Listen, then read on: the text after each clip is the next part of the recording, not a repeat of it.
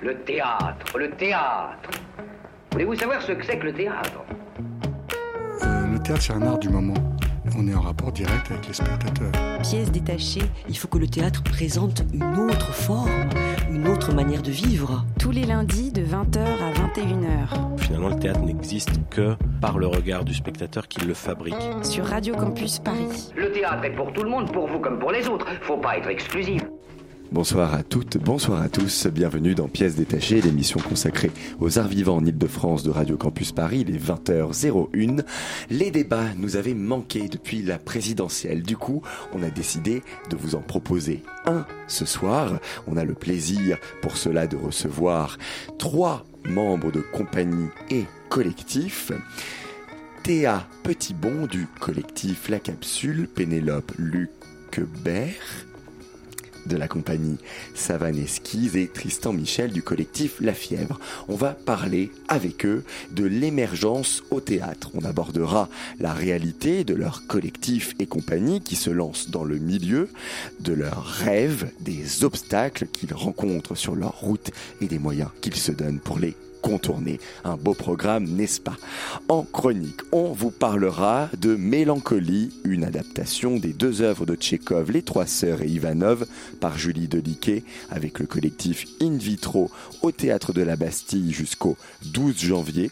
Les Trois Sœurs, toujours, c'est véritablement une session chronique placée sous le signe de Tchékov, je vous en parlerai, mis en scène par Simon Stone, présenté jusqu'au 22 décembre au Théâtre de l'Odéon et Mémoire d'un trou, une création de Messanto et Annabelle Croze, Croze pardon, présentée jusqu'au 30 décembre au théâtre La Croisée des Chemins.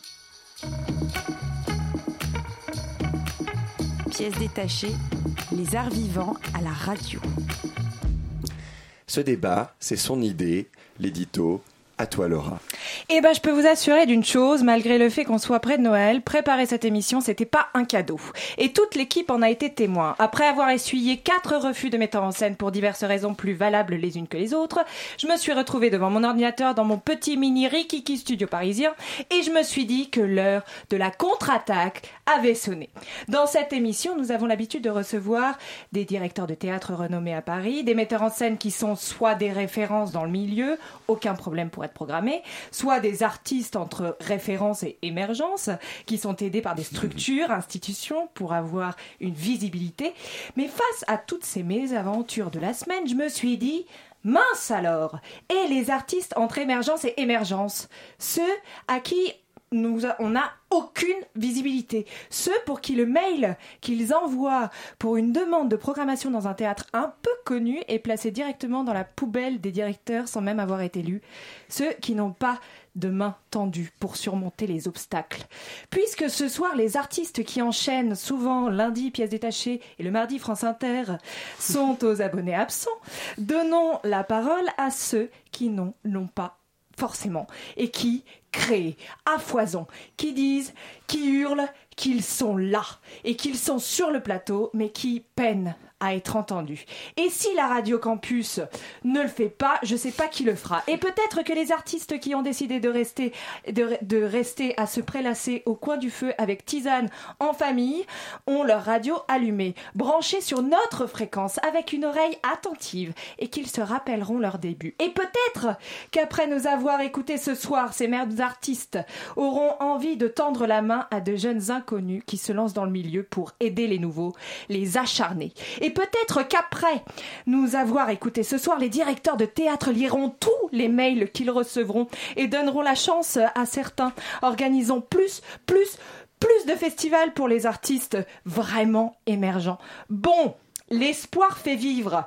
Bref, si le milieu du théâtre était une jungle, on dira que les personnes que l'on a invitées ce soir en sont les jeunes pousses.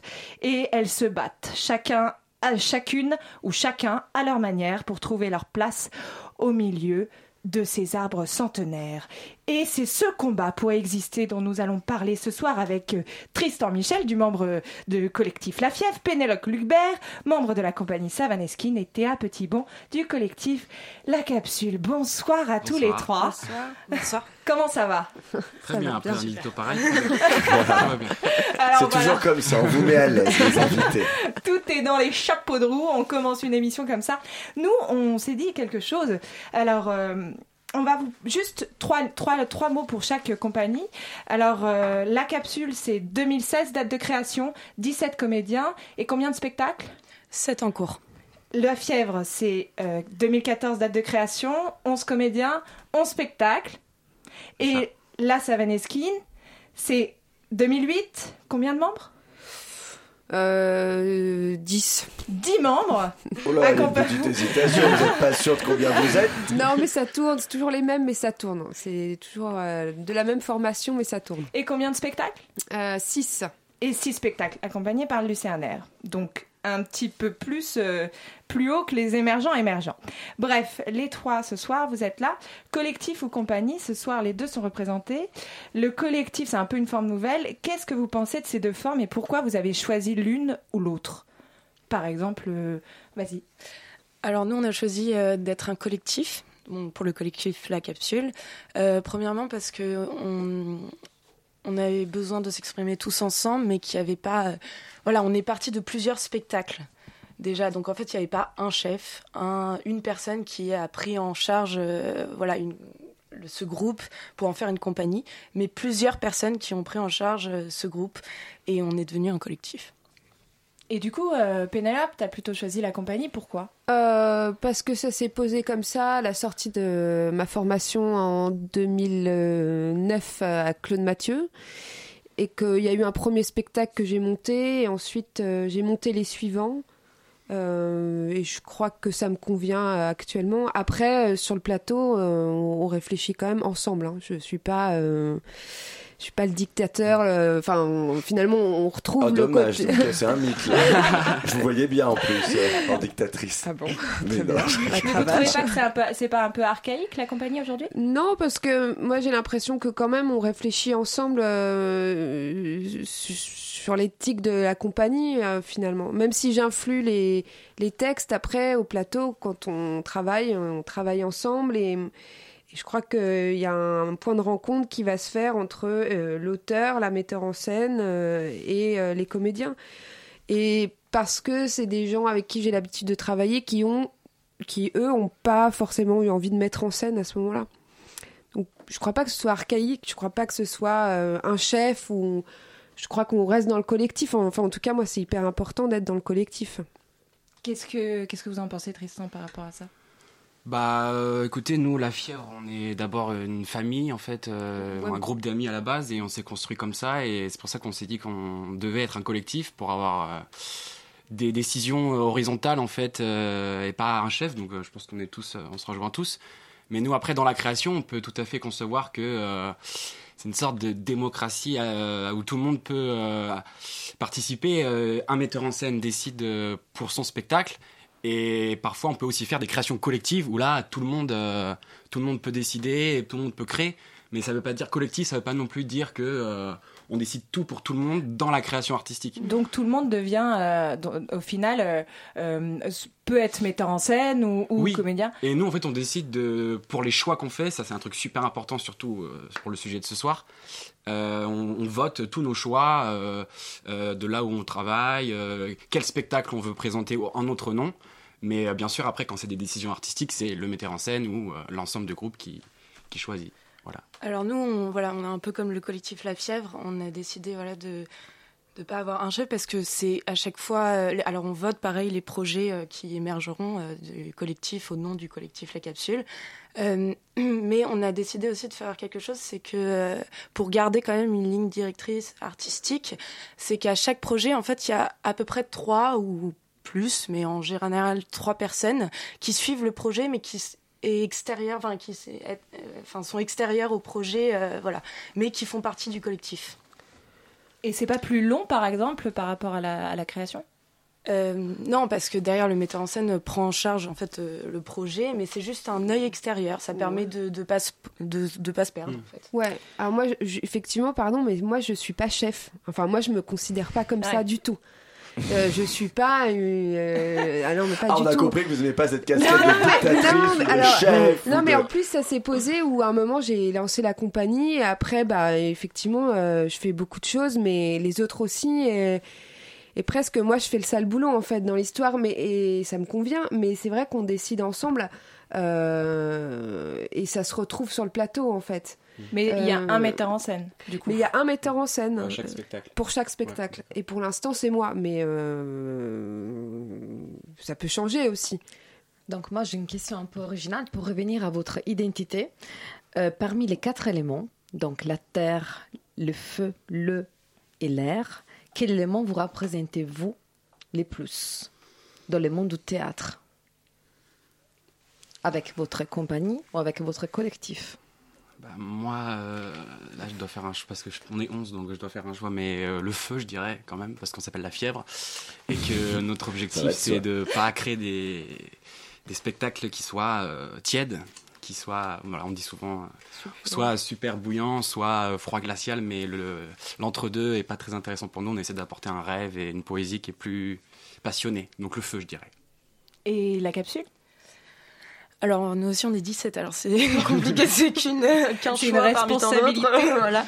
Non, moi je dirais peut-être l'air, parce que tout simplement justement on est très libre dans, nos- créations, tout en gardant quand même une, ligne directrice, mais euh, et puis euh, on s'est toujours demandé un peu, euh, voilà, ça fait qu'un an qu'on existe, mais on voit autour de nous tous ces collectifs et qui ont souvent quelque chose de particulier, comme la fièvre qu'on connaît aussi très bien, mais on pense aussi à d'autres collectifs et on s'est posé cette question de qu'est-ce que nous, enfin, quelle était notre identité et euh, on, s'est dit qu'il y avait toujours quelque chose de très poétique et d'une parole très euh, particulière avec euh, voilà dans, dans chacun de nos spectacles. Et du coup, euh, voilà pourquoi je choisis l'air. Et Pénélope Euh, les quatre, j'ai pas le droit de répondre ça. Mais euh, non, je dirais. Euh, la dictature, ça. La prise de pouvoir. euh, la Terre. La Terre, pourquoi la Terre? La Terre, euh, la Terre comme ça, si je réponds par association d'idées, euh, je dirais parce qu'on on a envie de s'ancrer, on a envie de montrer, on a envie de dire absolument. euh, il y a quand même des thématiques qui reviennent et, hum, et, la Terre en fait partie, je dirais. Il y a un côté un peu hum, roche, rock dans, ce dans ce que je dis, dans ce qu'on dit. et puis ça s'appelle la savane esquisse. Donc Hmm. savane. Et toujours pour revenir sur votre identité, vous vous sentez plus proche du théâtre public que du théâtre privé. Pour vous, c'est quelle est la différence? Un Grande an, je question. Euh, ouais, c'est vrai que c'est le, le clivage, mais euh, bah, moi je dirais plutôt pour la fièvre, euh, plutôt le théâtre public parce que euh, on a envie de, de- travailler euh, dans des endroits où les places sont moins chères, où on essaye d'amener des publics jeunes, des gens qui ont pas forcément naturellement l'idée d'aller au théâtre. euh, et puis forcément, c'est des lieux qui subventionnent, c'est des lieux qui aident à la création et pour des partis pris aussi risqués de, mise en scène, euh, des textes risqués, des choses qu'on ne connaît pas encore pour les, les jeunes, les nouveautés. Je pense que le public euh, est plus là-dessus. Après, nous, la fièvre, on a une envie de jouer quoi qu'il arrive. Mm. Et euh, il y a des lieux privés, par exemple, euh, les Bouffes du Nord, c'est un lieu privé et c'est un lieu mythique qui nous fait rêver. On a tout à fait envie d'y jouer, donc ça, c'est pas un problème. On n'a pas envie de se, se restreindre, mais c'est vrai que dans l'idée, notre objectif, parce qu'on a envie de faire des parties pris risqués de mise en scène et, et travailler dans des bonnes conditions, on, on va se tourner plutôt vers le public Et plutôt juste- que voilà. Et justement, euh, Pénélope, euh, vous êtes plutôt euh, au Lucernaire, vraiment beaucoup euh, Ouais, moi, j'ai pas envie de répondre non plus. euh, je, je trouve que euh, actuellement, euh, oui, il y a eu cette, ça a été une grande chance de pouvoir euh, faire partie du Lucernaire. Après, j'ai d'autres euh, envies qui correspondraient pas forcément à- au public du Lucernaire, donc j'ai pas envie de m'arrêter à, à l'idée d'être soit privé, soit euh, je, je sais pas, là, euh, je, je- parce que le, prochain projet va être complètement différent des autres et, et effectivement, je, je, je rejoins ce que tu dis, Tristan, c'est-à-dire que avant tout, c'est l'envie de jouer et de montrer et de dire, quoi. Plus que de répondre à je suis privé, je suis public. Tu veux dire euh, que c'est en fonction des spectacles que tu vas euh, c'est en fonction là que hum, actuellement la- la- la- l'en- l'envie que j'ai et, et commence à, à tourner vers euh, autre chose qui est beaucoup moins euh, fait sur le texte. Là, on est en, cré- on, on est en création d'écriture et c'est moins, on est moins sur un texte. On, on a envie de, de dire autrement les choses en fait. Et je sais, je sais pas comment les choses vont tourner. Et, et la capsule, du coup euh, Bah, c'est difficile de répondre parce que de toute manière, nous, on est. Enfin, en tout cas, euh, aujourd'hui, on est obligé de passer par ces lieux privés qui nous accueillent. Euh, et ça, déjà, euh, merci de nous faire confiance sur nos spectacles. Donc, euh, mais bien sûr, euh, alors. Moi, j'ai fait la fac, tout ça. Je suis un peu universitaire. On est pas mal dans le collectif à être un peu universitaire. Et donc, forcément, on essaie de tendre vers des festivals publics parce qu'on cherche un autre, public. Par exemple, aussi, euh, on joue dans des bars. Moi, je, suis metteur en scène, mais je suis aussi actrice. Et je joue dans des bars parce qu'on a décidé aussi d'aller hors, les murs et trouver un public euh, autre qui va pas forcément au théâtre. Donc euh, voilà, on, va, on essaie de tout tester, on va dire. Et bien justement, en parlant de, ça nous amène à cette seconde partie. Vous jouez dans les bars. Est-ce que vous êtes prêts? La deuxième partie du débat, c'est jouer dans les Bah bars. oui, parce qu'en C'est fait, quoi ce c'est débat? C'est- c'est un débat absolument incroyable. Tu sais, c'est toujours géré par. euh, hein Bref, euh, non, c'est que en fait, ça, on, on se pose euh, la question des moyens à dispo- que vous avez à disposition en tant que collectif émergent ou compagnie émergente euh, de jouer cette possibilité de jouer et justement ça nous amène à cette question-là est-ce que vous êtes prêt à jouer partout y compris dans dans dans des petits théâtres euh, où il y a euh, trois pecnos, euh, est-ce qu'il le faut ou pas? Bah, il le faut. Nous, on est passé par là, évidemment. Après, on peut dire que c'était un peu une erreur parfois, mais en même temps, ça nous a construit. on s'est fait les dents là-dessus. voilà, ça nous a apporté une énorme expérience. Après, c'est vrai que il y a certains lieux euh, qui demandent des minimums garanties énormes où il n'y a pas de, public euh, à chaque fois et que euh, il n'y a pas de visibilité des professionnels. Donc, c'est vrai que c'est un peu un gouffre. Donc, justement, euh, par exemple, Théa, euh, toi tu disais que tu étais dans des bars, hein, c'est pas du tout. Après, dans des bars, c'est pas un café-théâtre non plus. En fait, c'est une pièce qui a été écrite pour les jouer dans des bars. En fait, Mhm. c'est vraiment on se fond dans la masse et c'est pas du tout. euh, voilà, c'est différent parce que du coup, on fait ni partie du théâtre privé ni du public. On fait vraiment partie du théâtre hors les murs, comme du théâtre de rue. Voilà. Mais vous pensez pas qu'il faut qu'il faut jouer partout pour avoir euh, Bah, acquérir je- de l'expérience? Oui, si, justement. Bah, c'est pour ça que le collectif, en fonction des spectacles, je suis d'accord un petit peu aussi. Euh, par exemple, enfin. On vendra pas un spectacle de la même manière en fonction. Par exemple, on a un spectacle de poésie qui va jouer au festival d'Anières, mise en demeure, euh, mise en demeure pardon, euh, cette semaine. Euh, mais on a aussi un spectacle qui est parti de, qui s'appelle Striptease 419 et qui, est- en fait, c'est une création à partir de l'émission Striptease franco-belge. Et donc forcément, ces deux spectacles entre de la poésie qui c'est Elsa d'Aragon euh, et euh, Striptease 419, on va pas le vendre de la même manière et du coup pas dans les mêmes lieux. Après, forcément, on commence par le privé ou alors hors les murs ou par des festivals étudiants ou euh, voilà. Mais euh, du coup, et Pénélope, euh, il y a. Ah bah nous, on a joué euh, Voyage, euh, qui est aussi un spectacle. euh, c'est donc c'est mis en musique. hein, bah, euh, donc c'est sur le thème du voyage et ça reprend bon les grands auteurs euh, Baudelaire, Apollinaire. On a joué à la Nouvelle Scène, donc qui est sur une péniche. Donc ça correspondait parfaitement au cadre. Et là, on continue et on va aller jouer dans des bars. Enfin, les comédiens vont aller jouer dans des bars. Et moi, j'adore ce rapport-là, en fait. C'est-à-dire qu'à un moment donné, il y a le spectacle, euh, en l'occurrence là, Podane, qui, qui fonctionne très bien, euh, qui a été vu, qui, a été, qui est bien vendu là, pour la saison prochaine. Mais moi, j'aime aussi ce rapport euh, de simplicité où on, va vers le public et, et à un moment donné, en fait, je trouve que hum, moi, je m'en fous un peu de savoir si. c'est- ce qui est important, je crois que c'est de jouer. Alors évidemment, c'est pas à perte et c'est pas euh, évidemment on fait un spectacle aussi pour euh, le tourner, pour euh, pour euh, rentrer en production, pour pouvoir faire le prochain et, et, se, et aussi se faire connaître euh, à l'issue de tout ça, et, hum, enfin la compagnie. Hein. Mais du coup, euh, un là, on se reposait la question de voyage, qu'est-ce qu'on en fait? Parce qu'on a envie de le jouer en fait. Et on se dit, mais vas-y, on... donc là, on va aller au Café Populaire, on, va... on est en train de voir à Montreuil euh, la grosse mignonne. Et c'est- l'important, c'est d'être là en fait et, et de faire vivre encore ce spectacle qui, jusqu'à maintenant, nous, nous remplit, quoi. Mais vous vous cassez pas un peu les dents euh, sur les petits théâtres euh, parisiens euh Si, mais après, il y, a- il y a petit théâtre parisien. Moi, je suis, je suis d'accord avec toi, Pénélope. L'envie de jouer et, et surtout de faire découvrir le spectacle. Nous, par exemple, il n'y a pas que Paris. euh, nous, on a rencontré euh, Guillaume Tozello qui gère la Brèche à Aubervilliers, qui un- une friche culturelle qui a propose reçu, des ouais. résidences. euh, Voilà, oui, euh, qui propose des résidences pour des jeunes compagnies et qui, qui, qui essaie de, de, de faire un, un mouvement artistique à Aubervilliers là-bas. Et nous- on les salue parce qu'ils nous ont fait beaucoup confiance, ils nous ont beaucoup aidés. Et puis nous aussi, on est allé euh, faire des festivals euh, étudiants euh, à la forêt de Dourdan, euh, en pleine forêt. On, on va jouer au festival d'Aurillac, comme tu disais.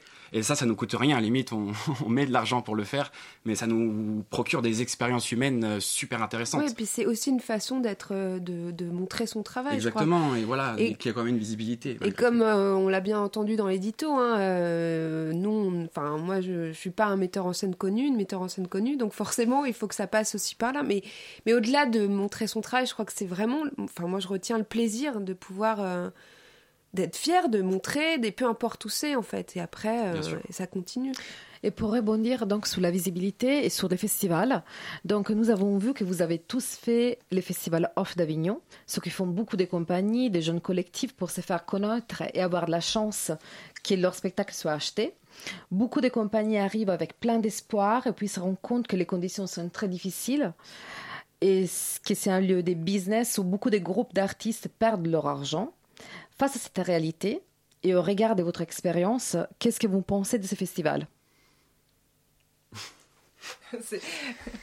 Alors, moi, je crois qu'il va falloir le réglementer à un moment donné.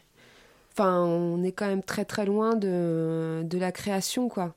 Alors, euh, je trouve ça génial parce que euh, je sais pas comment le réglementer. hein. Par contre, j'ai pas la solution. Mais quand même, 1600 spectacles par jour, euh, je trouve ça. euh, je- Enfin, je, je sais pas s'il faut le réglementer, c'est peut-être pas le bon mot, mais je trouve qu'il faut y réfléchir. Et là, il y a, il y a des choses qui se passent d'ailleurs actuellement, mais il faut y réfléchir maintenant. Mais pourquoi?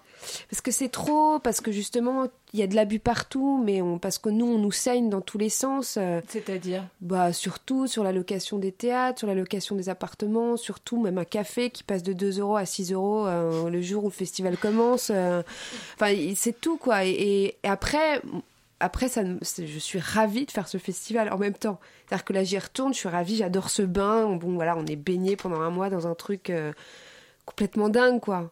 Et en même temps, c'est là où mon spectacle va être vu, c'est là où je vais pouvoir rencontrer des gens, d'autres comédiens, d'autres metteurs en scène. Ça, c'est riche, quoi. La capsule. Euh, la capsule, alors moi personnellement je ne l'ai pas encore fait euh, en tant qu'actrice ou metteur en scène, mais effectivement il y a Elsa qui est partie à Avignon l'année dernière, euh, à la Maison de la Poésie. Alors nous ça s'est très bien passé, effectivement par contre euh, on se rend compte que c'est de la fatigue, c'est beaucoup d'énergie, beaucoup de... Enfin on apprend beaucoup sur le tas, c'est-à-dire qu'on se rend compte que... Pour, finir, pour faire venir des pros ou ce genre de choses, il faut vraiment beaucoup d'acharnement et de patience. Euh, après, cette année, voilà, on revient, euh, la capsule revient avec quatre spectacles, euh, dont IPA qui fera un peu, en fait, un, comment, un lien entre les trois autres spectacles. Et effectivement, moi qui suis, euh, qui était justement en tant que metteur en scène en pleine recherche pour des théâtres, etc., je, je me suis euh, heurtée à beaucoup de théâtres qui me demandent des sommes astronomiques. Alors qu'on Quelle est- somme, par exemple? Euh, bah, pour des locations de salles, euh, je sais pas, ça va entre 9 000 et euh, 16 000 euros. Et, euh, et Sur la période du sur festival la période Oui. du festival, oui. Mais c'est énorme. Après, Donc- moi, j'ai une petite. Enfin, sachant que j'ai un peu cherché, euh, si je peux donner une petite astuce qui m'a été donnée par, euh, par un directeur de théâtre, il faut compter en fait 80 euros euh, hors taxe par siège sur, toute la, enfin, sur les trois semaines de festival. Et c'est à peu près. Une somme raisonnable et qu'il faudra pas dépasser. Vous devenez carrément des comptables, en fait. euh. Non, mais c'est vrai que c'est des choses que j'ai cherchées au fur et à mesure et c'est pratique d'avoir. Mais parce que, parce que en plus de la location, il y a quand même rien n'est payé autre part. Enfin, Non, voilà. Alors c'est pour ça que heureusement euh, certains spectacles tournent aussi à Paris, et ce qui nous permet aussi d'avoir un peu plus, euh, enfin un peu d'argent de côté pour partir au festival et essayer. Enfin le festival finalement, on sait que ce n'est pas une rentabilité garantie, même. Euh, pas du tout en fait, mais c'est l'idée de la visibilité, de se faire connaître, de rencontrer d'autres personnes, d'autres collectifs, euh, de voilà, de tourner. Et euh, justement, la fièvre par rapport à ça, euh, euh, qu'est-ce que qu'est-ce que qu'est-ce que vous en pensez? Bah, écoutez, nous, euh, c'était notre premier Avignon là l'été dernier, et c'était une aventure humaine et artistique ultra intéressante parce que c'est un festival énorme, mais euh, c'est vrai que ça a été créé à la base quand même pour euh, faire un théâtre populaire, et c'est-à-dire que pour nous les artistes, ça va devenir impossible de d'aller y jouer au niveau de, comme vous disiez toutes les deux, quoi. C'est Et vous après pensez qu'il faut le réglementer du coup? Oui, parce que euh, après, je sais pas comment euh, comment c'est possible, mais euh, nous on avait deux spectacles, euh, Froid de Lars Noren et La putain respectueuse de Sartre, et un des deux spectacles se jouait dans un théâtre où il y avait une une co-réalisation euh, 50-50, euh, sans minimum garantie, donc c'est un peu idéal, et l'autre où c'était une location de base. Euh, et ça, c'est pas du tout pareil. Et on a vraiment eu deux expériences là-dessus. Et le spectacle qui était en, location euh, dans une salle qui était pas très bien renommée par rapport à l'autre, où il n'y avait pas une programmation ultra cohérente, où vous pouvez y avoir n'importe quel spectacle d'une heure à l'autre, alors que l'autre, il y avait une vraie programmation, et ça, ça fait venir les pros. Et je vous rejoins, c'est même si c'est compliqué, c'est un festival où les jeunes compagnies, on est obligé d'y passer parce que c'est le supermarché des, des programmateurs, comme ils disent eux-mêmes. Donc on est obligé. Et puis après, c'est Du un coup, jeu il faut pendant un mois. c'est- s'endetter, euh, faut s'endetter. euh, Bah, nous, on a fait un financement euh, participatif. Mhm. Euh, mais sauf que là, c'est la dernière fois qu'on peut le faire parce qu'on l'a fait deux ans de suite. On a quand même eu une centaine de personnes, d'ailleurs, je les remercie ce soir, qui nous ont donné plus de 9000 euros pour Avignon seulement, pour deux spectacles. Donc, euh, c'était pas assez. On a dû mettre de l'argent aussi euh, par-dessus pour. euh, Bon, ça a très bien marché, c'est super, mais on pourra plus faire ça la prochaine fois. Donc là, euh, Froid de Lars Noren, par exemple, qui a été acheté, un producteur a été intéressé et ils- vont y retourner grâce à ce producteur. Et du coup, justement, par exemple, on parle des- de financement participatif. J'ai vu que les trois collectifs compagnies ont demandé des financements. Euh, tu, tu fais les gros yeux, euh, Pénélope Oui, non, non, non, non, non, je- Dis-moi je- si c'est vrai ou pas. Oui, oui, c'est vrai. C'est bien vrai. Mais pas que, mais oui, oui. mais non, mais du coup, il y a eu un- il y a eu une demande euh, Ah oui. auprès des privés euh, de faire euh, de de- d'argent, voilà. Pour un- démarrer les spectacles. Donc du coup, vous demandez, euh, vous demandez de l'argent à vos proches au final. Est-ce que vous pensez que c'est que c'est l'avenir ça? Ah bah non, j'espère pas. Enfin, Ah non, mais et- et- ouais. enfin ça peut aider, c'est c'est super que ça existe pour aider au tout début.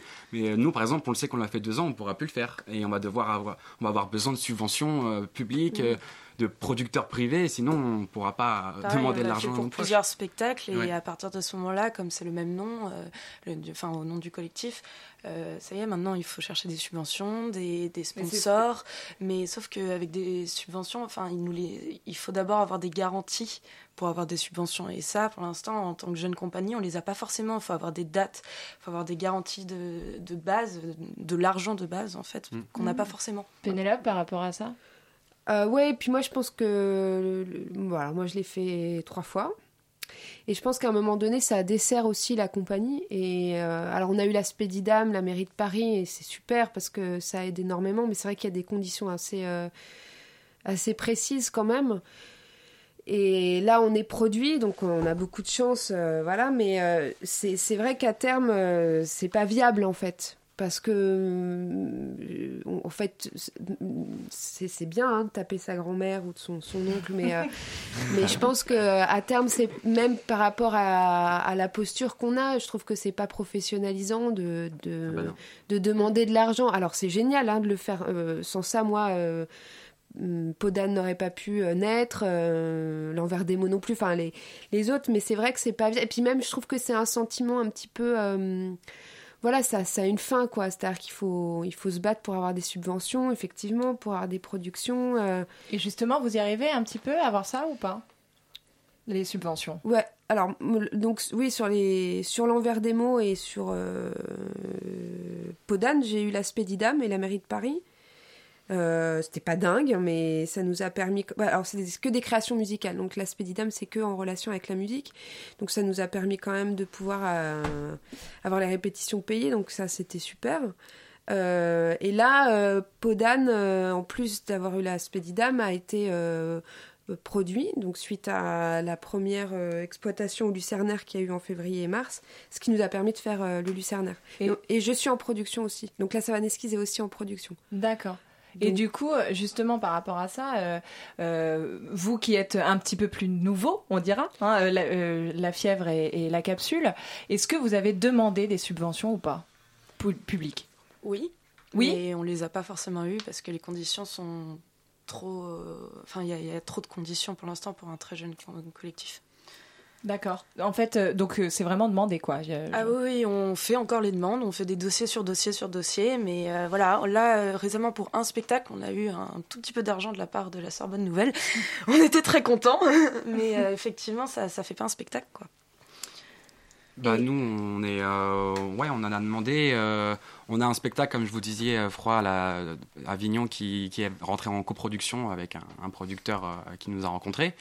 Mais euh, on en voit aussi à titre euh, privé pour cer- certains spectacles. Moi j'ai écrit un texte là j'ai fait des demandes de- d'aide à la réalisation euh, pour des nouveaux textes euh, jeunes auteurs dramatiques donc euh, c'est vrai qu'il y a quand même tous ces concours là qui existent. Et bon c'est comme tu disais dans ton édito, peut-être que mon texte, eh ben, ils l'ont mis à côté parce que euh, le matin, on n'a pas fait un coup de téléphone pour dire ah c'est Tristan Michel, on le connaît pas, donc euh, poubelle peut-être, j'en sais rien.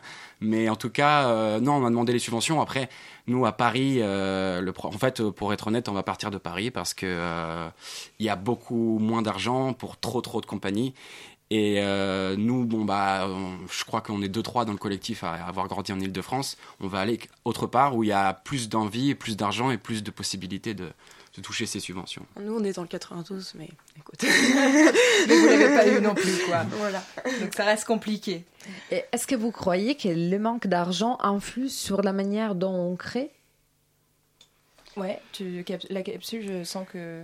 Alors oui, d'une certaine manière, sachant que voilà, on, on fait tout, euh, on, on sort toute notre poche, mais derrière, ça nous donne aussi euh, des ailes parce que du coup, on n'a aucune obligation, on fait ce qu'on veut, on crée avec ce qu'on a et ça, ça donne aussi beaucoup de liberté. Après, effectivement, quand d'un coup on a les idées et qu'on peut pas les réaliser à cause de l'argent, bah c'est frustrant.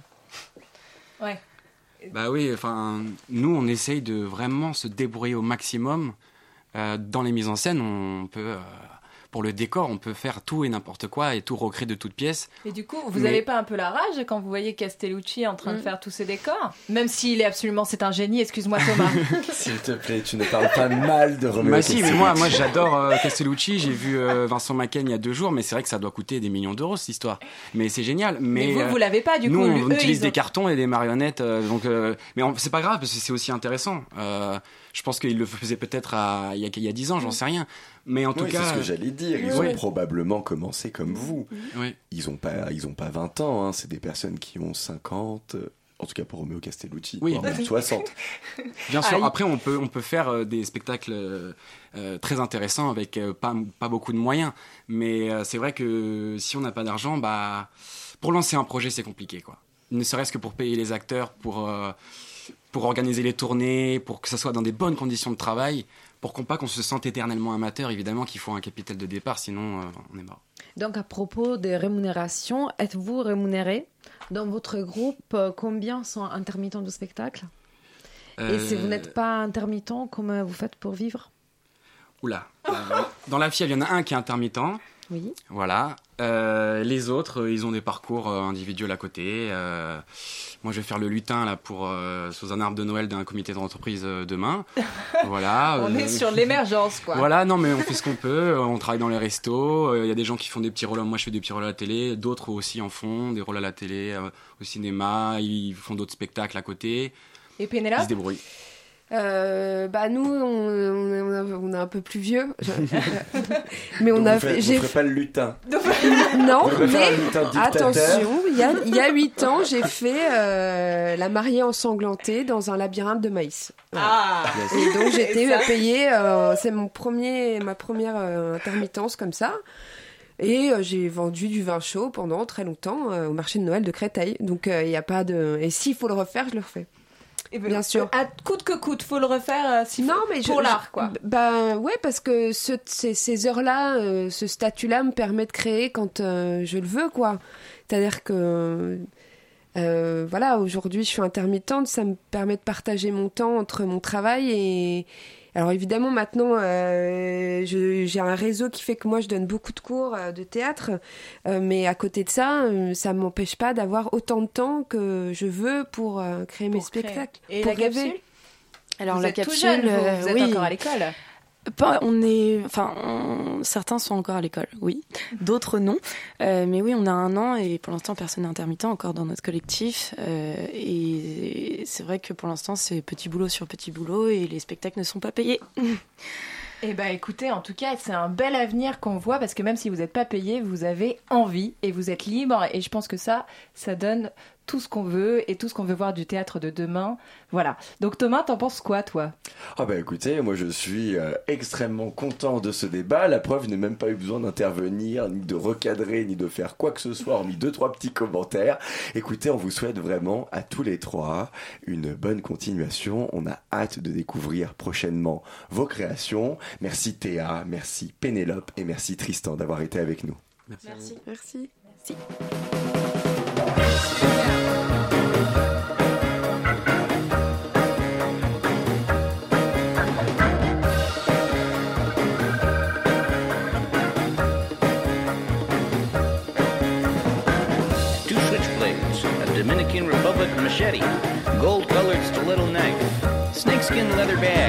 Crocodile wallets, Jamaican mango leaves, lorazepam, bitter melons, purple mombins, counterfeit money orders, The Simpsons nesting dolls, ginkgo nuts in clear plastic bag, raw fennel nuts, prohibited oaxis diversioso from Peru, and 13 bottles of overproof Jamaican rum.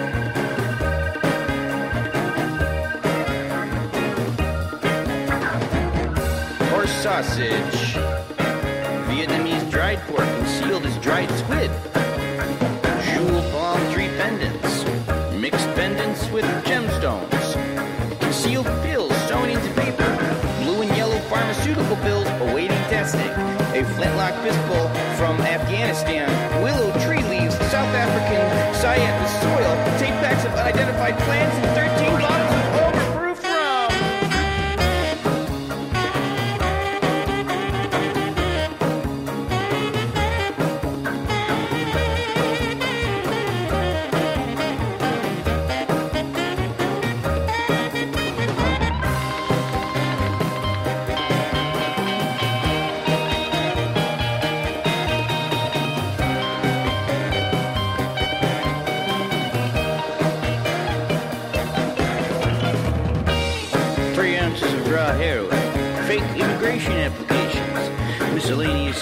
injectable medications, undeclared jewelry, 19 ketamine vials, 5 pounds of Ethiopian cacao, snails, psilocybe tampanesis psychedelic mushrooms, artillery king sexual enhancement drug, homemade blood sausage from unknown origin, shark fins, other identified sausages, black plastic bag containing cartiotope cardiocipotamo muscle relaxer. And of course, 13 bottles of overproofed Jamaican rum. L'artiste The Rum Runners, le morceau que vous venez d'écouter, Contrabandist Inventory, l'album Kick the Gang. Tout de suite, le tour de table de l'actualité théâtrale de la semaine.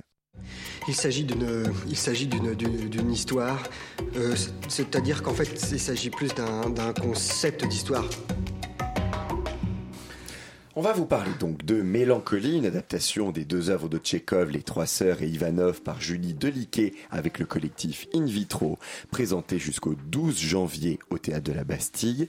De Mémoire d'un trou, une création de Messanto et Annabelle Croze, présentée jusqu'au 30 décembre au Théâtre La Croisée des Chemins.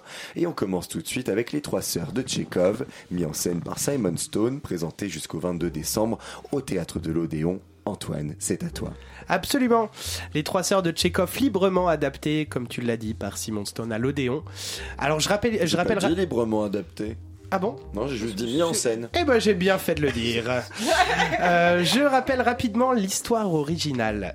Donc euh, trois sœurs et un frère, Masha, Olga et Irina et Andrei partagent une demeure dans la province russe. Ils se retrouvent un an après le décès de leur père afin de faire leur deuil et démarrer une nouvelle vie. Pas de héros, peu d'action, conversation philosophique, débats absurdes, l'ennui, l'amour et le temps qui passe animent cette pièce. Alors dans cette adaptation, on n'est pas si loin. Le propos est complètement tchécovien, mais transposé à notre génération. Nous retrouvons, par exemple, hein, il y a d'autres choses, mais nous retrouvons quelques conseils médicaux hasardeux. Par exemple, euh, on entend là, se laver les dents ne sert à rien, ou que bouffer des pommes de terre, c'est bon pour la santé. Alors ça, ça remplace euh, le texte d'Anton Tchekhov contre la chute des cheveux, deux onces de naphtaline pour une demi-bouteille d'alcool. Bref, on y est. Sur la scène, une maison de nos jours à la toiture aux deux versants. D'un côté le séjour, de l'autre une chambre en bas, une autre en haut avec salle de bain et toilette. De chaque côté, une terrasse. La structure tourne quasiment continuellement autour d'un pivot central, de sorte que les personnages passent, disparaissent, puis repassent devant le public. Toute la maison est microtée, ce qui fait que les comédiens n'ont pas besoin de jouer théâtre, sauf sur la théâtre. Alors jouer théâtre, c'est un peu faire la grosse voix, jouer théâtre. Quoi. Ça joue ciné. En gros, ça. Exactement, c'est pour euh, compenser. Et cela nous place, nous, public, comme des voyeurs, ou peut-être même comme des... Alors ça, c'est moi qui divague un peu, mais vraiment, je me suis senti comme ça. Ou peut-être comme des loups cachés dans la forêt, à l'extérieur de la maison, attendant patiemment Comme un loup dans l'Odéon. mais exactement, un loup dans la forêt de l'Odéon. Euh, donc euh, caché, attendant la première faiblesse de la famille pour se jeter dessus. Enfin bon. Les paroles se chevauchent, se coupent, se volent. Nous assistons à la vie de famille avec un grand V et un grand F. C'est drôle, c'est rythmé. Alors techniquement, avec tous ces micros, la, mai- la maison qui tourne, ça doit pas être facile pour les comédiens qui évoluent de- dans tout ça comme si de rien n'était, avec fluidité, précision, intensité, détente, et en même temps, quelle équipe sur scène Eh bien oui, il y a Olga, l'aînée, qui est une magistrale Amira Kazar, Macha, la rebelle, Céline Sayette, euh, qui est mariée et couche avec le voisin. Alors le voisin, c'est un acteur que j'adore, que j'avais vu dans 10% et dans bien d'autres choses, et qui ne m'a pas déçu, Assad Bouab. Ah, Euh, c'est vrai, c'est eux qui jouent. Oui. Mais oui.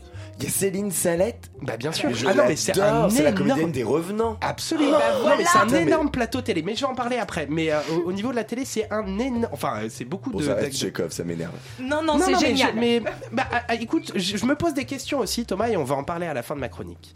Il y a aussi Rina, la plus jeune, euh, c'est la frustrante Héloïse Mignon, et enfin mon perso préféré dans ton Tchekhov, évidemment, euh, André, Andrei, le désinvolte, l'inconséquent qui perd la fortune de la famille et qui la maison sans rien dire à ses sœurs. Eric Caravaca le fait très bien. Bref, super, super. Maintenant, pour toi Thomas, je m'interroge quand même sur deux choses. Non, c'est même pas tant pour toi Thomas que pour toi Laura. Euh, Oui, complètement là. pourquoi avoir... Alors, voilà les deux choses que je me pose. Pourquoi avoir choisi de traiter cette pièce de façon moderne et cinématographique au théâtre. Pourquoi, avec certainement euh, le budget qui a été consacré, qui, qui a dû être assez conséquent, ne pas en avoir fait un film ou même, comme nous vivons son âge d'or, une série? Vous me répondrez sûrement que c'est aussi ça la magie du théâtre, le ici et maintenant, que nous sommes tous réunis pour suivre ensemble dans la même salle et le même temps l'itinéraire de cette famille. Peut-être, mais ça m'amène à ma deuxième question que je vais poser donc à Laura, car nous étions ensemble à l'Odéon et le spectacle se finit, les lumières se rallument, bravo, bravo, bravo, et je vois Laura en pleurs, visiblement touchée par cette deuxième partie. Alors voilà ma question. À l'heure de, des différentes catastrophes planétaires, des destins tragiques des migrants, des familles vraiment déchirées, même s'il n'y a pas de hiérarchie dans les malheurs, pourquoi as-tu été touché par cette famille qui n'a plus cette poésie désuète russe de la fin du 19e au profit d'une banalité du 21e siècle? Du coup, je me demande ce qu'il reste d'important à cette pièce qui est somme toute très réussie. Eh ben, ce qui est important dans cette pièce, et la nécessité que c'est, c'est l'âme humaine qui est montrée et qui est dite devant toi, sans que tu à, à, à, enrober la chose comme au cinéma, euh, à en faire, euh, à en faire des caisses. L'histoire là, c'est toute la lâcheté et toute la, difficulté qu'a l'être à devenir soi, à, faire face à la mort, faire face aux difficultés et, et, et faire face à son, au courage qu'il n'a pas. En fait, et hum, c'est horrible, mais euh, c'est tous les échecs, Tchekhov. C'est euh, tous les événements. Moi, ton histoire de loup, c'est c'est magnifique. C'est exactement ça. Et euh, c'est le loup dans la bergerie. Et t'attends qu'il va se passer quelque chose. Et c'est exactement toute l'ère de l'homme en fait. Et donc ton histoire de réfugié, elle se rejoint riche. même. Moi, en fait, ça me gêne se- parce que je trouve que c'est l'ère de l'homme riche. mais pas Et du là, tout. le mettre transposé à la d'une modernité. famille. Mais pas du tout. C'est l'ère d'une famille. On voit que la maison, elle est pas non plus misère, extrêmement hein. grande. Bah, c'est pas la misère, mais il y a le type. euh, au final, la maison On est de parler, il vendue. n'y a pas de hiérarchie dans les valeurs. Oui, mais au final, la maison et à la fin, moi, ce qui m'a, ce qui m'a absolument dévasté, c'est que euh, on nous expose toute une famille, une famille somme toute assez banale, dirons-nous, et une un tenté dans cette maison. Et en fait, euh, le, le- le- truc absolument horrible, c'est que cette deuxième partie, euh, c'est que auparavant, on nous a construit un monde, on nous a montré un monde, et euh, toute la seconde partie, et comment ils arrivent eux-mêmes à détruire ce monde et à, à faire en sorte que, que, que leur propre névrose euh, ça entache tellement l'autre et, et so- soit tellement im- importante qu'elle qu'ils n'arrivent pas à avancer dans la vie. Parce que quand on, a- on avance dans la vie, quelque part, on doit abandonner quelque chose et laisser mourir quelque chose. Et, et là, c'est pas, c'est c'est justement ça qui est incroyable et que, qui a été extrêmement bien retranscrit dans, dans, dans ce que j'ai vu là et qui, est, pour moi, a été exceptionnel et qui m'a fait pleurer pendant 50 minutes. Et, et ouais, je sais, je, je suis, euh, euh, j'ai rarement ça au théâtre et là, euh, je pense que on parle, tu me parlais des réfugiés, tu me parlais de, de tous ces, de tous ces, choses complètement, enfin, des général, catastrophes des- planétaires, etc. Mais c'est, en fait, ça part de la même chose. Ça parle d'êtres humains qui parlent entre êtres humains. Ça parle, le type qui appuie sur, sur, sur, euh, je sais pas, la bombe atomique, euh, c'est un être humain. C'est pas une machine. C'est un type avec ses faiblesses, sa force, sa- son incapacité et son seul moyen, c'est euh, tiens, je vais, je vais appuyer, je vais faire une chose atroce, c'est-à-dire je vais vendre la maison, c'est-à-dire que je vais appuyer sur la bombe atomique euh, de la maison, toute la maison familiale, je la Et encore, c'est pas en ça, c'est pas un acte, il le sert non-acte, hein, il le fait un peu, ça, ça lui C'est un échappe. la vente contrat. de. Si, c'est un acte. Il a, il a signé en un gros, contrat. juste ce que je me dis, c'est qu'à l'époque, je- je- je- on fait vite, hein. mais euh, jusqu'à à- à l'époque, avec la langue de Tchekhov, en tant que Tchekhov, je trouve qu'on a perdu un peu de la poésie du texte de Tchekhov.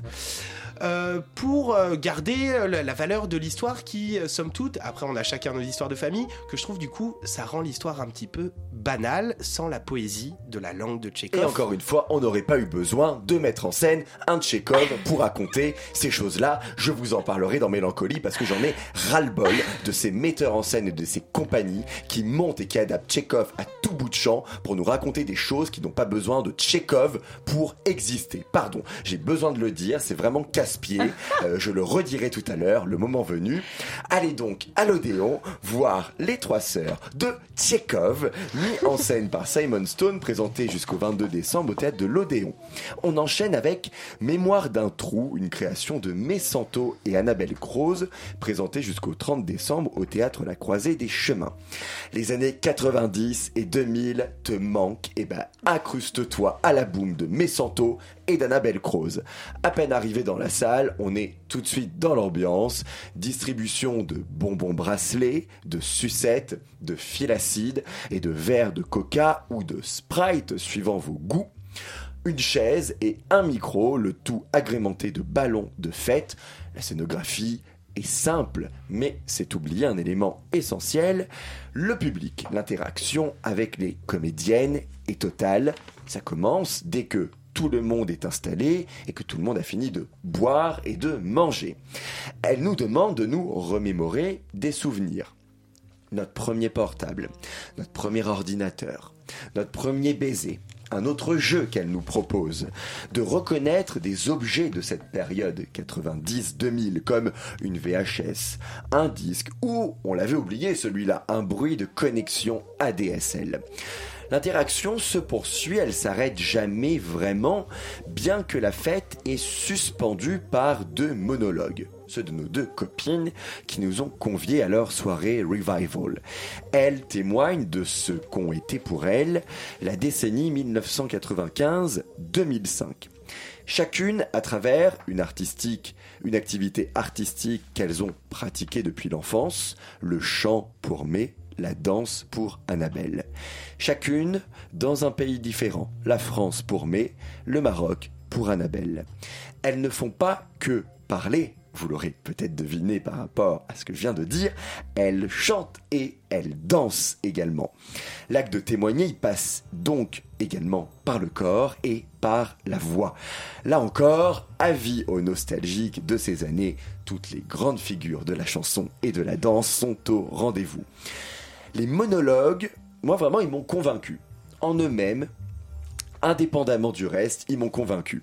La boom, également, indépendamment du reste, m'a convaincu. Mais l'ensemble réuni, moins. Ça m'a moins convaincu. Je l'ai déjà dit la semaine dernière. Déjà, j'en ai marre de la fête comme prétexte dramaturgique. C'est vrai que t'en as marre de la fête. Mais non, mais c'est, mais alors, j'en ai marre de la fête tout court et j'en ai marre de la fête, comme je viens de le dire, en pré- comme prétexte dramaturgique. Ça n'apporte rien. Ça, ça, ça, ça a vraiment peu, d'intérêt et, on peut nous raconter les mêmes choses. Je le disais pour Tchekhov, mais je veux le dire pour la fête aussi. On, on peut nous raconter la même chose sans qu'il y ait besoin de, pour ça, de fête. Alors là, en plus, donc dans ce spectacle, la fête, elle vise à introduire les deux témoignages. Alors qu'ils auraient pu exister indépendamment de la fête et ça aurait été super et vice versa on aurait pu juste faire une fête interactive sans les monologues. Mais de, vouloir par la fête lier deux, deux éléments euh, qui paraissent distincts quand même hein, euh, bon je dans la fabrication, ça, ça me convient pas. Surtout qu'il y a une écriture qui s'entend dans les deux monologues, à laquelle j'ai été sensible. La construction, elle est identique, il y a un effet miroir. Même chronologie, une passion artistique comme fil rouge, deux points de vue géographiques différents. J'ai trouvé ça bien maîtrisé. La boum aussi, encore une fois, prise euh, indépendamment, elle est bien maîtrisée, bien que on en conviendra, un peu facile. C'est un peu facile comme procédé. La prise de risque est minime. Les choses ont été conçues pour que ça plaise, pour que ça marche. Et c'est le cas. Euh, moi, ça m'a plu. Ça a marché sur moi et sur toi, Antoine. Eh ben, écoute, c'était très sympa. Franchement, on pourra dire ce qu'on veut. aimé la c'était- fête? Ah bah euh, la fête, moi je suis toujours très festif, tu me connais bien. Ah, mais dès le début, à Non, peine il est arrivé, je veux un verre de coca. Ah, j'étais très à l'aise. Euh, et voilà, on est super bien accueillis. J'adore bien être bien accueilli. Euh, moi, j'adore euh, cette intimité que ce théâtre nous permet. En plus, un tout petit théâtre. Donc, du coup, on peut, on peut vraiment se parler. Les gens sur scène, ils sont à 2 mètres. Donc, euh, on peut se parler. C'est au théâtre de la Croisée des Chemins. si je ne me Dans le pas. 15e arrondissement. Exactement. Métro volontaire. Après, moi, je suis, euh, j'ai- euh, je suis, euh, je suis pas fan complètement du quatrième mur. Le quatrième mur, c'est quand on est au théâtre, c'est les acteurs qui font semblant que le public n'existe pas. Là, ce n'est pas le cas. Et nous parle directement à nous. Le quatrième mur n'existe pas. Donc ça, là, j'ai été servi là pour le coup. Et euh, en plus, je suis pile dans leur génération, donc tout me parlait. Tant mieux. Ceci étant dit, c'était sympa, mais pas plus. Car le spectacle ne dure qu'une heure et est divisé approximativement comme ceci. 20 minutes de Vous voulez boire un coup? Ça va toi? Bonne année Allez, on se fait la bise. 20 minutes. 20 minutes de Eh, vous vous souvenez de ça? Ouais, ouais, c'est une cassette vidéo. Ouais, ouais, est-ce que t'as vu ça? C'est une Game Boy. tu t'en souviens? Il n'y a pas de Game Boy. non, non, mais en parle, tu vois. Et, euh, et euh, vous vous souvenez du bruit du modem, tu l'as dit et tout. Et après, 20 minutes de monologue, à peu près.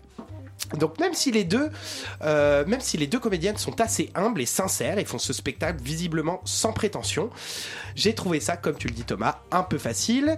Et ils achètent un peu le public malgré tout, hein, faut le dire, les bonbons, le muscador, les souvenirs communs. Bon, évidemment, tout le monde va trouver ça très sympa.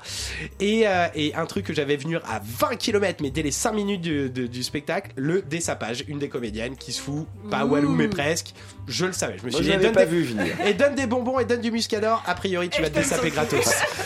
Euh, bref, c'est c'est quand même cool. Non, là je fais des blagues, mais c'est quand même Non, non, cool. vraiment, on passe vraiment On, on passe un bon moment. Très, on passe très un bon chouette, moment. vraiment. Ça m'aurait un peu embêté de payer ma place, je vous avoue. Si j'avais payé ma place, ça m'aurait, euh, C'est j'aurais dur. trouvé ça un peu léger. C'est dur. Mais non, parce que hum, il y a un truc un peu copain-copain, donc euh, sympa, je viens à ta soirée, j'amène ma bouteille à ta soirée, mais payer 15 balles pour... euh, bon, bref. Euh, c'est quand même cool. Elles ont les moyens d'être plus exigeantes avec elles-mêmes et avec le public. En tout cas, moi, je les attends impatiemment au prochain spectacle. Mémoire d'un trou, une création de Messanto et Annabelle Croze, présentée jusqu'au 30 décembre au théâtre de la Croisée des Chemins. On termine avec Mélancolie, adaptation des deux œuvres de Tchekhov, Les Trois Sœurs et Ivanov, par Julie Deliquet au théâtre de la Bastille. Camilla. Comment vous dire? Les temps passent et nous passons avec lui. Inutile de vous confier que bientôt je serai un cadavre comme vous tous et que de nous, personne ne se souviendra. La mélancolie des personnages de la nouvelle création du collectif In Vitro est donc légitime et partagée par nous tous, pauvres êtres mortels. L'histoire est simple, l'anniversaire d'une jeune femme, Sacha, elle fête avec son mari, son frère, sa belle-sœur, sa sœur, quand un ancien ami de leur père, un certain Nicolas, débarque chez eux. Cette arrivée perturbe l'ambiance des fêtes avec les souvenirs du père mort un an auparavant.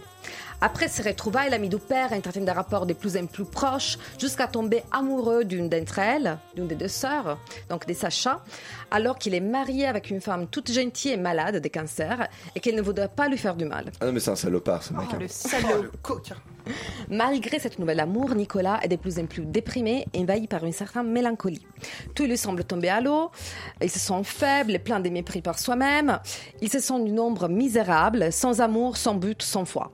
La première partie du spectacle fait référence donc aux trois sœurs de Tchekhov, la deuxième partie euh, s'inspire à Ivanov. Nicolas semble être les personnages clés, c'est lui qui fait les liens entre les deux pièces et aussi c'est lui qui fait rentrer la mélancolie de l'histoire, dans les dîners. C'est les personnages au service du spleen.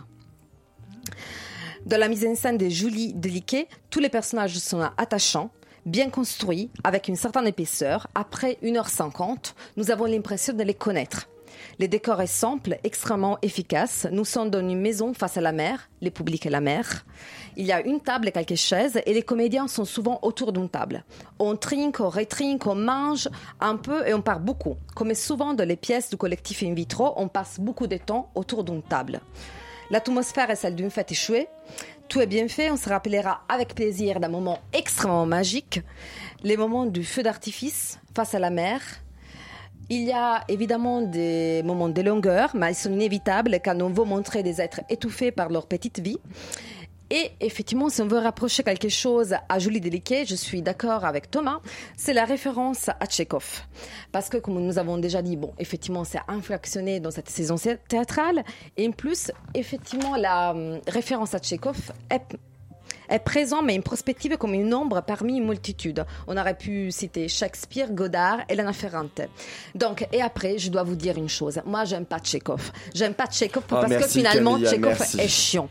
Oh là le problème, Il est c'est que chiant. c'est toujours il, a- des il est chiant. Il écrit sur la campagne russe du 19e siècle. Mais exact. Et On il faut le dire. Je vous aime. Tchekhov, c'est ringard. Alors là, je suis 3 contre 1 là. Je suis Mais 3 enfin, mais contre c'est- 1. c'est Je suis ultra- pas d'accord. Moi, j'en ai ras-le-bol de Oh, Tchekhov, c'est l'universalité, c'est l'âme humaine. Mais pas du tout. Moi, je Il y a pense que d'autres Tchekhov, auteurs c'est aussi passé. qui- Mais c'est c'est Ah, dépassé. J'avais l'impression d'être seul au monde. Mais merci. Mais en Non, fait, non, Arrêtez, mais- s'il on vous est plaît. plusieurs. On est 3 contre 1 là, ça marche libérons-nous de plus. ça, on, on est prisonnier de ça dans l'univers théâtral. Tchekhov, Tchekhov, Tchekhov. Non, je suis désolé. Il y a d'autres auteurs qui ont écrit il y a 30, il y a 300 ou il y a 3000 ans qui, pareil, parlent de l'âme humaine, parlent de l'humanité et on n'en fait pas tout un pataquès. Pourquoi Oui, mais Tchekhov faut pas en abuser. Ok, d'accord. Mais Faut là, pas- c'est de mais comme l'abus. faut pas abuser de on en bonnes abuse. choses. Non, mais faut pas abuser de bonnes choses. Et là, je suis d'accord. Mais ça reste quand même quelque chose, euh, quelqu'un qui a raconté une certaine, euh, une certaine vision de l'être humain. Et c'est pour ça qu'on s'y attache. Et il faut le dire, c'est quand même important puisque quand même, on dit que c'est infesté parce qu'il y en a trop. Parce que ça, c'est le problème des directeurs de théâtre qui programment Mais regarde, tous mais regarde, mais Il y a une petite Camilla bulle autour de disait, ça, quand Mais même. le problème de Mélancolie, c'est qu'encore une fois, Mélancolie, c'est un spectacle qui existe indépendamment de Tchekhov. On a une histoire qui tient la route. mais Couper le franchement- cordon avec Alors Tchekhov. tu crois pas que c'est un peu la- c'est- pas c'est pas un peu la peur des metteurs en scène de faire une création mais qui se création libèrent, mais, Mais oui, qui se qui s'affranchissent, qui s'affranchissent de ces maîtres-là, de ces Tchekhov, et qui deviennent des Tchekhov eux-mêmes. Mais non, mais, Abdullah. mais, mais- mais- mais sérieusement, euh, on va jamais avancer si on est toujours obligé, à chaque fois qu'on veut dire quelque chose ou montrer quelque chose, de se référer au passé. Est-ce qu'on peut pas être dans le présent? Là, Julie Deliquet avec ses comédiens, c'est la grande force du collectif, et je suis d'autant plus en colère que c'était génial comme spectacle. Ils étaient dans le moment présent. Ils étaient tous au présent. Ce qu'on a vu, c'était au présent. Qu'est-ce qu'il y avait besoin de nous dire que c'était une adap- adaptée de Tchekhov d'un truc qui a 150 ans? On n'a rien vu d'il y a 150 ans. C'est pas parce qu'il est fait référence à Moscou que ça y est, on est dans l'univers de Tchekhov. C'est trop pauvre pour ça. Euh, ou même, euh, euh, dans le dossier de presse, elle, nous parle des thématiques, comme je disais, l'humanité, là, là, là. Mais, mais elle, elle le fait très bien toute seule. Elle a pas besoin Ouais, de. Tchekhov. En fait, en fait, c'est peut-être ça. En fait, c'est qu'elle, c'est que toutes ces auteurs, enfin ces metteurs en scène aujourd'hui ont peur.